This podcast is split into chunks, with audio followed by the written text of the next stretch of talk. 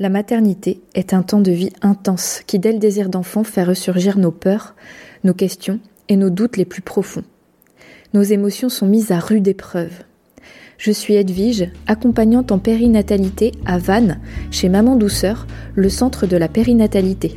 Et ma mission est de vous accompagner avant, pendant et après la grossesse, ainsi que dans les épreuves, comme le parcours PMA ou la fausse couche par exemple, sur le plan émotionnel afin que vous viviez une expérience consciente et en plein pouvoir.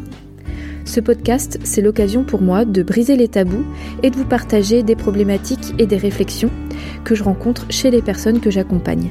Je vous souhaite une belle écoute.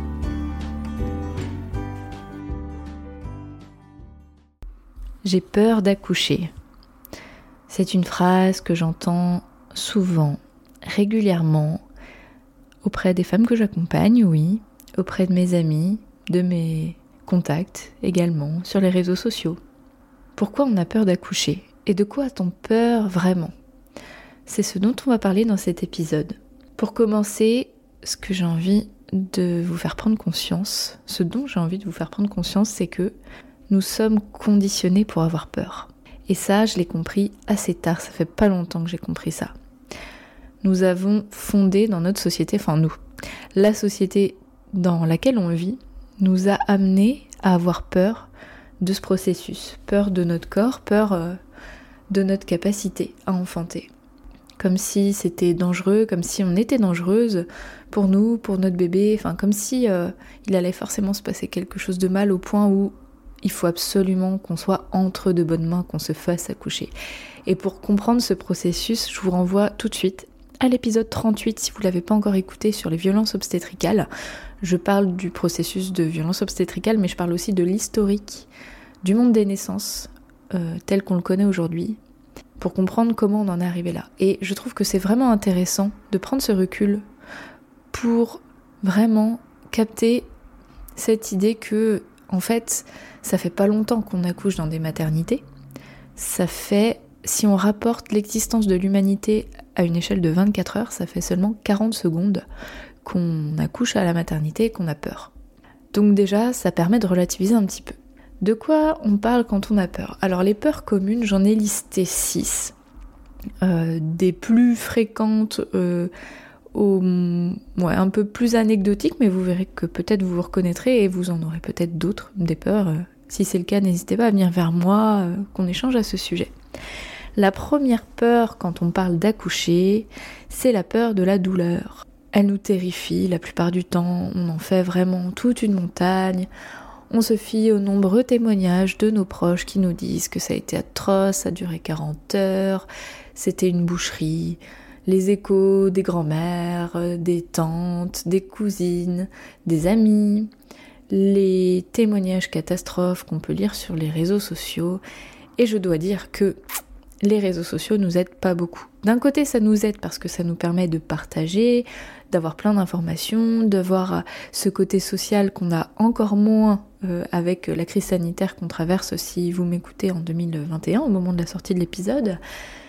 C'est utile, hein, les réseaux sociaux, mais ça a aussi un effet pervers. Pourquoi? Parce que quand on communique sur un réseau social, on parle très souvent de ce qui ne va pas, de ce qui a été catastrophique de la douleur, euh, si on en parle souvent, c'est pour dire que ça a été vraiment compliqué. Et je dis pas que c'est pas le cas, hein, je ne nie pas, pas du tout l'expérience des personnes qui l'ont vécu.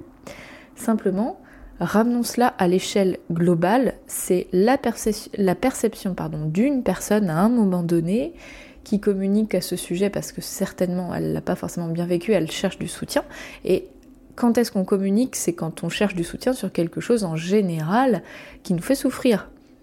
Donc, sur l'échelle globale de toutes les expériences d'accouchement et de notions de douleur, c'est pas toutes ces expériences qui sont forcément euh, difficiles au point d'en parler et de devoir trouver du soutien. Alors, il faut vraiment que je vous explique ce que c'est que cette douleur liée à l'accouchement. Déjà, elle est très subjective, ça dépend des femmes. Il y a des femmes qui vont avoir très très mal. Il y a des situations pour lesquelles la douleur va être vraiment beaucoup plus forte, comme par exemple quand on est déclenché. En fait, quand on est déclenché, c'est des substances chimiques qui vont provoquer euh, les contractions. Et donc, comme les contractions sont mécaniques et donc induites par un produit chimique, elles ne sont pas induites par notre cerveau. Quand elles sont induites par notre cerveau, donc de façon spontanée et naturelle, notre cerveau envoie une quantité d'hormones qui génèrent les contractions qui est acceptable en général. Enfin, elle est toujours acceptable. Ce qui va hum, interférer avec la sensation de douleur, c'est autre chose, mais quand le cerveau crée les contractions, sont acceptables physiquement. Alors que quand on est déclenché, ces hormones ne sont pas, euh, sécrétées par le cerveau, mais par euh, bah, la chimie. Donc forcément, le corps euh, ne va pas comprendre le message et donc la sensation va être bien différente. C'est pour ça que souvent, on dit que lors d'un déclenchement, il y a péridurale. C'est pas une obligation, hein, je tiens à le préciser, mais la douleur n'est pas aussi acceptable que quand elle est générée par le corps lui-même. Et donc en fait, cette douleur de l'accouchement, elle n'est pas du même niveau que une douleur que vous allez ressentir si vous avez une rage de dents, une jambe cassée, une maladie ou que sais-je. Pourquoi? Parce que en fait, la douleur de l'accouchement, elle n'est pas là pour nous dire qu'il y a un problème. Ce qui est le rôle des autres douleurs, c'est là pour nous alerter, pour qu'on fasse le nécessaire pour se sauver d'une situation de danger. Donc c'est génial qu'on ait de la douleur, mais c'est extra. Si on n'en avait pas, bah, il y aurait plus d'humanité. Hein. Si on brûle et qu'on avait pas mal, bah, on mourrait. C'est juste euh, super d'avoir ce système nerveux qui envoie un influx au cerveau qui nous fait nous sentir tellement mal, mal pardon, qu'il faut qu'on bah, qu'on fasse quelque chose. Donc déjà, juste ramener la notion de douleur à quelque chose de salutaire, de positif. Si elle est là, c'est qu'elle n'est pas là pour rien. Quelle que soit cette douleur-là, on peut aussi la remercier. Et donc elle est fortement désagréable, voire insupportable, en fonction de l'expérience qu'on vit. Mais donc la douleur de l'accouchement, elle n'est pas sur ce niveau-là.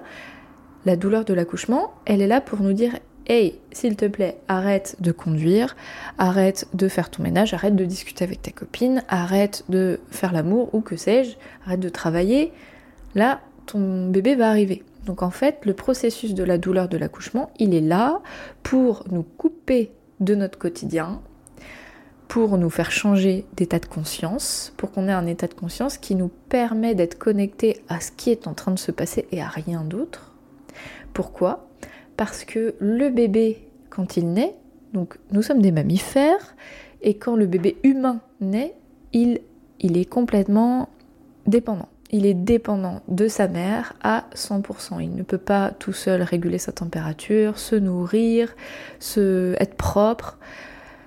Il a besoin de réassurance, de contenance. Bref, vous voyez bien, un nouveau-né, il ne peut pas rien faire tout seul. Alors que si on regarde par exemple un poulain, en quelques minutes, il est debout et puis il commence un peu à faire sa vie euh, plus ou moins seul. L'humain, c'est pas ça. Donc c'est pour ça qu'on a une sensation, un message du cerveau pour nous dire de couper, euh, stop, arrête tout, il y a quelque chose qui se passe de très très important. Et en fait, cette douleur-là, elle vient nous aider pour le lien d'attachement. C'est ce processus-là qui va faire qu'on va sécréter les bonnes hormones et qu'on va s'attacher à notre bébé. Donc c'est quand même une super douleur, quand on y pense, elle est super utile. Ce que je peux rajouter par rapport à la douleur de l'accouchement, et donc sur sa subjectivité, c'est qu'en fait, la douleur, elle va être largement fonction de la peur. Plus on va être dans la peur le jour de l'accouchement, plus cette douleur-là va être insupportable. Pourquoi? Parce que pour que le col de l'utérus se dilate, hein, ce qui est le rôle d'un accouchement, le col qui euh, pendant la grossesse est fermé pour protéger le bébé et lui permettre de grandir au sein de sa mère, le jour de l'accouchement, le col se dilate jusqu'à 10 cm pour que le bébé puisse sortir pour que ce travail se fasse, on a besoin d'une hormone qui s'appelle l'ocytocine. Hein, j'en parle tout le temps, je sais que je vous saoule avec cette hormone, mais c'est hyper important. Et donc cette ocytocine, qui est donc responsable des contractions, donc forcément indispensable, va être euh, sécrétée quand on va se sentir bien, quand on va se sentir calme, sereine, le plus possible en tout cas. Et donc l'état de stress va être antinomique avec la sécrétion d'ocytocine. L'un inhibe l'autre. Donc si vous sécrétez du cortisol, beaucoup de cortisol qui est l'hormone du stress, je schématise, hein, c'est un peu plus complexe que ça, mais vraiment pour que vous puissiez comprendre, le stress va inhiber l'ocytocine. Donc si on a peur, beaucoup, forcément on va sécréter du cortisol. c'est le but hein, de, l'émotion euh, qui relève de la peur, c'est de nous donner un shoot de cortisol pour la fuite en cas de danger. Donc c'est très bien aussi, la peur, elle est là, elle est utile. Mais quand elle prend le dessus le jour de l'accouchement, eh bien elle empêche l'hormone inverse de se sécréter qui est l'ocytocine. Donc en fait on va avoir la sensation, mais ça va, bloquer. En fait le col ne pourra pas s'ouvrir parce que le cortisol envoie le message contraire de dire ne donne pas naissance ici, c'est pas safe, c'est pas sécure. Donc c'est très souvent à cause de cette fameuse peur que la sensation de douleur va être terrible. Ben oui, forcément, quand ça dure longtemps, qu'on cède à cette peur-là, à la panique, qu'on n'a pas d'outils pour accompagner cette sensation-là, qu'on ne sait pas comment faire, qu'on est en train d'anticiper la prochaine et qu'on monte dans cet état d'anxiété, voire de panique, ben le col il peut pas faire son job, donc du coup ça tourne en rond, ça dure, et là effectivement ça devient insupportable, on fatigue très vite et, et donc bah, ça se bloque quoi. Donc, effectivement, on voit que l'émotion de peur va influer sur la douleur. A contrario, quand les conditions sont bonnes, qu'on est dans un environnement qui nous met en sécurité, qu'on a des outils pour accompagner ces temps de contraction, qu'on est dans l'acceptation de cette sensation, ça dure beaucoup moins longtemps parce que en fait le job de l'ocytocine se fait, le col s'ouvre plus facilement, ça dure moins longtemps et on est vraiment plus dans l'instant présent, donc on n'est pas en train d'anticiper la prochaine et donc on est pleinement dans la sensation et le temps de travail se réduit. C'est QFD. Voilà ce que je peux vous dire concernant la douleur de l'accouchement. C'est quelque chose dont je parle euh, dans mon atelier accouchement physio que je propose chaque premier samedi du mois à Maman Douceur à Vannes. Donc si vous êtes dans le coin, euh, n'hésitez pas à vous inscrire. C'est un atelier que je propose au couple si vous êtes en couple, parce que l'idée c'est aussi de permettre à votre conjoint ou conjointe d'avoir un max d'outils de compréhension déjà de ce qui se passe le jour J, parce qu'on n'explique pas cette chose au papa et aux compagnes. Et euh, donc ça permet aussi d'avoir euh, des outils concrets, tout simplement, que ce soit des massages, des outils de réflexologie, euh, comment préserver la bulle de la, maman qui accouche, etc. pour aborder cette sensation de douleur et la travailler. S'y préparer dans le corps, je ne peux que vous recommander d'aller aux cours de préparation à la naissance qui sont proposés par les sages-femmes autour de chez vous ou peut-être par la maternité. Franchement, c'est remboursé par la Sécu.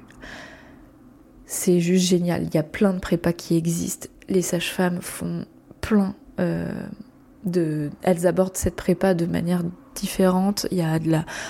Il y a tellement d'options. Il y a l'autonomie, l'hypnose, le yoga, la piscine, euh, d'autres préparations. Il y, a, il y, a, des cours pour comprendre aussi le processus.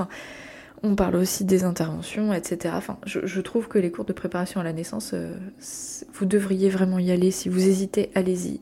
C'est, il euh, n'y a pas d'excuse quoi. Là, ça vous est remboursé. Si vous pouvez y aller, s'il y a zéro contre-indication, bien sûr, parce que parfois on peut pas y aller ou les conditions actuelles font que c'est pas toujours facile, mais vraiment, euh, offrez-vous ça. C'est hyper intéressant et même hyper important. Deuxième point qui fait souvent peur aux femmes enceintes, ou même pas encore enceintes d'ailleurs, c'est euh, la peur des risques qu'il peut y avoir. Les peurs euh, des risques au niveau de la santé, soit euh, de la mère ou du bébé. Et ce que j'ai remarqué, d'ailleurs j'en ai fait partie, c'est que souvent le réflexe c'est de se dire au cas où il se passe quelque chose de grave, je vais m'inscrire en maternité niveau 3, c'est-à-dire les plus gros pôles, là où il y a la néonate euh, la plus importante et puis euh, les blocs, enfin voilà, à la pointe de la médicalisation. Et c'est exactement ce que j'ai fait pour ma première fille, c'est vraiment la logique dans laquelle je me suis inscrite, donc je me suis mise dans une maternité qui était euh, plus loin que celle qui était plus proche. Enfin, bref, vous avez compris. Euh, c'était vraiment dans cette logique-là que j'étais. Sauf que ce que je n'avais pas compris, c'est que, en fait, le processus de l'accouchement, pour qu'il se déroule correctement, il nécessite des conditions favorables. Pour résumer, ces conditions, ça va être de se sentir en sécurité, en intimité, en confiance, dans un petit cocon, un petit peu comme dans, sa chambre, enfin un, endroit euh, euh, bah, quand on fait l'amour en fait. Donc, plus on va être dans une structure énorme, avec des protocoles, avec des interventions faciles, euh, de l'interventionnisme, on peut même appeler ça comme ça. En fait, plus la structure va être grosse, plus on peut en déduire que le personnel qui est sur place regarde avec des yeux, les yeux de la pathologie. Et j'en ai fait les frais, c'est-à-dire que euh, euh, l'accompagnement que j'ai eu était zéro risque, on prend aucun risque, on voit tout sous l'œil du risque. Et donc euh, au moindre signal, euh, la fin j'ai été mise sous tel ou tel médicament qui a eu des effets secondaires et donc qui m'a empêché de etc. Donc je me suis sentie dans un climat anxiogène. Et donc la grossesse a été très compliquée, l'accouchement j'en ai été dépossédée parce que au cas où on va faire ci ci ci ci ça. Et en fait, dans ces grandes structures, il est commun de regarder l'accouchement comme quelque chose à risque et donc de pas prendre de risque et donc d'intervenir au maximum, sans comprendre et sans respecter le processus physiologique dont la femme est capable dans son corps, parce qu'on n'explique plus aux femmes ni aux soignants à quel point le corps des femmes est fait pour enfanter. C'est-à-dire que ces structures-là, elles devraient être réservées aux, à la fois aux femmes et aux bébés qui ont une souffrance, ou alors aux grossesses, aux accouchements pathologiques, et ça, mais c'est génial qu'il y ait ces structures, également aux personnes qui ne se sentent absolument pas en confiance, qui savent tout ça, et quand bien même elles préfèrent être dans, entre des mains euh, d'experts euh, très confirmés au niveau euh, des risques, bon, bah dans ce cas c'est un vrai choix, et si c'est ça qui vous permet d'être en confiance, eh ben ma foi c'est parfait, mais c'est important de savoir tout ça, de comprendre le processus. Donc on ne peut pas anticiper à 100% les risques qu'il peut y avoir le jour de la naissance, n'empêche que le rôle pendant, euh, pendant la grossesse des sages-femmes, enfin du, ou du votre gynéco, enfin la personne qui vous suit, c'est d'évaluer le potentiel risque le jour J. Hein, donc on a quand même tout un suivi médical qui euh, est quand même assez poussé en France. Et donc déjà, avant d'accoucher, vous avez des indications pour savoir si euh, le climat est safe ou s'il y a des petites choses ou des grosses choses qui se passent dans votre corps et qui méritent l'aide euh, d'un soignant. Mais en tout cas, c'est vous qui accouchez, c'est votre corps et c'est hyper important de ne pas se laisser déposséder de votre expérience. Troisième point qui est souvent cité, c'est la peur des interventions. La peur des ventouses, des forceps, d'avoir une péridurale si on ne la souhaite pas, d'une césarienne, etc. Alors là, c'est pareil. Les interventions, comment je me place par rapport à ça Si ce sont des interventions qui sont justifiées au vu de la situation, de l'état de santé objectif de la femme et de l'enfant, si c'est consenti, si vraiment le soignant ou les soignants expliquent qu'est-ce que c'est que cette intervention, comment on l'envisage, dans quel cadre, quels sont ses bénéfices, quels sont ses risques, ses alternatives. Est-ce que vous êtes d'accord pour faire ça? Et que là, on a vraiment toutes les clés en main pour choisir, ça dégonfle la peur déjà. Donc moi, ce que je vous propose face à tout ça, c'est, comme je l'ai dit tout à l'heure, de suivre une préparation à la naissance parce que toutes ces interventions, elles sont expliquées euh, dans les cours de prépa. Vous pouvez aussi, pourquoi pas, écouter des podcasts ou des témoignages. N'empêche que faites aussi attention si vous êtes enceinte parce que, comme je l'ai dit au début de l'épisode, souvent on parle des choses qui sont mal passées. Donc je dis pas qu'il faut mettre des œillères, pas du tout. Au contraire, c'est important d'avoir plein d'infos. Mais si vous sentez qu'émotionnellement ça vous met sur une pente qui vous rend angoissé, renvoyez-vous à ce que je vous ai dit au début, cortisol égale non-sécrétion d'ocytocine ou moins de sécrétion égale euh, climat de risque égale euh, complication. Voilà, c'est très simple. Donc à vous de voir au niveau des témoignages. Mais informez-vous au maximum le plus possible de façon objective sur les interventions possibles et euh, dans quelles situations elles sont indiquées. Une fois que vous avez compris tout ce qui se passe, s'il y a des choses qui sont importantes pour vous, faites un projet de naissance c'est un document que vous allez remettre à la maternité ou à votre sage-femme si vous accouchez à domicile, etc., qui va regrouper vos souhaits pour le jour J.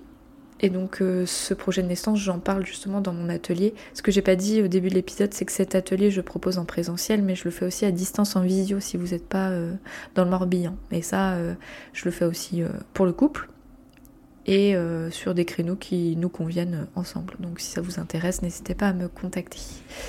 Ce que je vous invite à faire également, c'est pas seulement le projet de naissance, c'est de dialoguer. Dialoguer avec les équipes médicales, là où vous allez enfanter.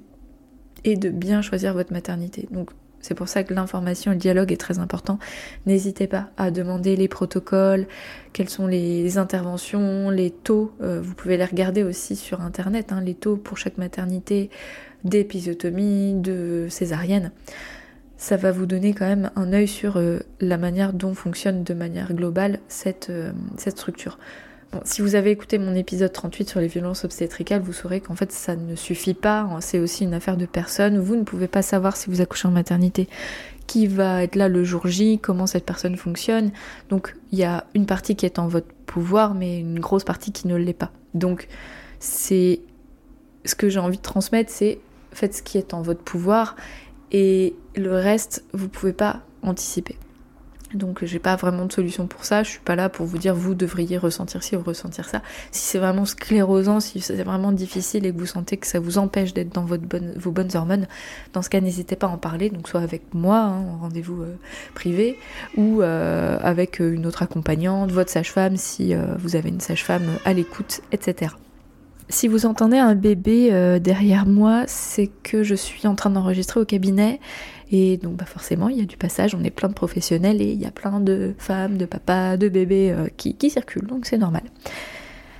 Euh, autre chose que je remarque régulièrement dans les peurs, c'est euh, la peur du décalage entre ce qu'on idéalise et ce qui se passe vraiment. La peur d'être déçu, la peur de ne pas être respecté ou que euh, le projet de naissance ne soit juste pas possible au vu des conditions euh, euh, de santé ou, autres, d'autres conditions, si l'anesthésiste n'est pas là quand on en a besoin. si, voilà, si on veut une péridurale et que l'anesthésiste n'est pas disponible tout de suite. En fait, il y a ce qu'on projette et la vraie vie. Et comme dans n'importe quel événement de l'existence, l'accouchement fait partie des choses qu'on ne peut pas maîtriser à 100%. Et je dirais même que pour qu'un accouchement se déroule le mieux possible, plus on va se dire qu'on ne sait pas à quoi s'attendre, moins on va mal le vivre en fait. Parce que ce qui est très particulier dans l'accouchement, c'est qu'on vit un moment où pour, aller au bout, on a besoin de ce moment de je lâche tout en fait, euh, je sais pas ce que je vais devenir si je lâche tout, si je lâche le contrôle, mais je le lâche, j'y vais. Et c'est là que les choses se produisent. Donc euh, ça demande aussi ce travail euh, d'acceptation, de se préparer à tout. Non pas de tout accepter euh, sans rechigner, c'est pas du tout ça, hein, vous avez bien compris euh, que je suis pour euh, le libre choix et le respect des volontés des personnes, et de toute façon c'est dans la loi, donc c'est pas que j'ai être pour ou contre, c'est la loi, c'est comme ça. Même si, bon, je vous renvoie encore l'épisode 38, mais on en est loin de façon réelle dans la plupart des maternités aujourd'hui, en France en tout cas. Mais la loi est la loi, donc euh, bon, bref. Tout comme pour les interventions, moi ce que je vous invite à faire, c'est de beaucoup vous renseigner, d'aller au cours de préparation à la naissance et de comparer les options qui s'offrent à vous, dans de quelle façon vous voulez accoucher, avec qui, où, et comparer ce qui est comparable, hein, c'est-à-dire qu'il y a des endroits où bah, on n'a pas vraiment le choix au niveau géographique, quand bien même euh, Bon, effectivement, la situation de la France est telle qu'elle est aujourd'hui, c'est-à-dire qu'on n'a que 66 sages-femmes qui font de l'accouchement à domicile, alors que 36% des femmes aujourd'hui en 2021 se disent qu'elles aimeraient bien accoucher à domicile, en tout cas que c'est une option viable pour elles. Donc euh, on est très très loin, euh, enfin il y, a un énorme gap entre la demande des femmes et des couples et euh, bah, les, les possibilités, tout simplement. Mais par exemple, moi, pour Victoire, donc pour ma troisième fille, j'ai accouché dans, une, euh, sur un, euh, dans un plateau technique. Donc, qu'est-ce que c'est? C'est une, euh, une salle de naissance qui est physiologique dans une maternité classique qui est mise à disposition de sages-femmes libérales qui viennent accompagner l'enfantement de leur patiente à elles. Donc, c'est une sorte de compromis en fait entre le domicile et la structure classique, l'accompagnement classique. Et donc euh, les sages-femmes qui font cet accompagnement-là accompagnent des femmes qui viennent de loin. Et donc comment font ces femmes et ces couples? Eh bien ils louent euh, un gîte, euh, un mobilhome ou viennent squatter chez des personnes, enfin bref, viennent près du lieu de naissance aux alentours de la date d'accouchement. Donc si ça vous paraît dingue et que vous l'envisagez, dites-vous qu'il y a plein de personnes qui le font en fait. Et tout dépend de vos priorités. Si vos priorités c'est d'être près de chez vous, et eh ben dans ce cas regardez ce qu'il y a vraiment près de chez vous et puis discutez avec les structures, avec les soignants qu'il y a dans ces structures là pour comprendre leur protocole, euh, combien ils sont, euh, quelles sont euh, voilà, les, choses qui sont négociables ou pas, etc. Et puis vous aurez un petit peu un panel d'informations et aussi de ressentis vis-à-vis de l'approche de ces personnes-là. Et c'est ça qui est difficile en fait, c'est qu'on peut avoir un dialogue sur les choses factuelles, les protocoles, mais la bienveillance, l'estime, le respect et la compréhension de la physiologie, ça on ne peut pas le deviner à l'avance euh, de la part des personnes qui vont nous accompagner. C'est ça qui est difficile en fait dans l'accouchement, euh, euh, dans les structures classiques et c'est souvent pour ça que beaucoup de femmes aujourd'hui ont conscience que c'est pas forcément le lieu idéal pour toutes les femmes. Parce qu'on ne sait pas à quoi s'attendre tout simplement. cinquième point que je relève régulièrement, c'est la peur des violences obstétricales. Donc je vais pas épiloguer là-dessus parce que j'en ai fait tout un très bel épisode, enfin belle dans le sens euh, fourni. C'est l'épisode 38, donc je vous renvoie encore euh, vers cet épisode-là pour euh, comprendre ce que c'est que les violences obstétricales et j'ai tenté de vous donner des ressources utiles pour les prévenir, c'est un bien grand mot parce que par définition, la personne qui subit des violences n'en est pas responsable, mais en tout cas pour anticiper au maximum cette situation-là. Et la dernière peur que j'ai envie de vous citer, qui m'a concernée, et en parlant avec d'autres femmes, j'ai remarqué que d'autres femmes l'ont vécu, c'est la peur de rencontrer son bébé. Alors moi, à chaque fois, sauf pour Victoire parce que ça allait super vite et je n'ai même pas eu le temps de comprendre ce qui se passait, mais pour mes deux grandes filles, quand les sages-femmes me disaient ça y est, vous êtes à dilatation complète, on y va, on s'installe hein, dans l'accouchement euh, non physiologique, comprendra bien. Euh, j'ai eu un moment de euh, ah non non non stop je suis pas prête euh, on peut faire demi-tour. Non j'étais bien enceinte j'ai trop peur de rencontrer ce bébé à quoi il va ressembler. Euh, bref ce moment où on sait qu'on va rencontrer notre bébé et on sait pas à quoi s'attendre et c'est la panique totale. Et je croyais que j'étais seule à ressentir ce truc là et non en fait en en parlant avec des femmes autour de moi je me suis rendu compte que j'étais pas la seule Bon, j'ai pas de grandes pistes à vous donner euh, parce que bah, chacune est différente et euh, ça dure pas très longtemps. Puis au final, de toute façon, on accouche. Hein, euh. Donc il n'y a pas grand chose à dire là-dessus, si ce n'est que s'y préparer peut-être avant à ce moment-là, si vous sentez que ça peut être quelque chose qui peut être compliqué pour vous ou que vous avez déjà vécu et que c'est pas votre premier bébé, ben c'est de le visualiser ce moment-là. Et puis encore une fois de travailler l'acceptation. Il peut y avoir des préparations à la naissance comme euh, avec la visualisation, l'hypnose, euh, qui peuvent euh, nous aider à anticiper ce moment-là et le vivre du mieux possible.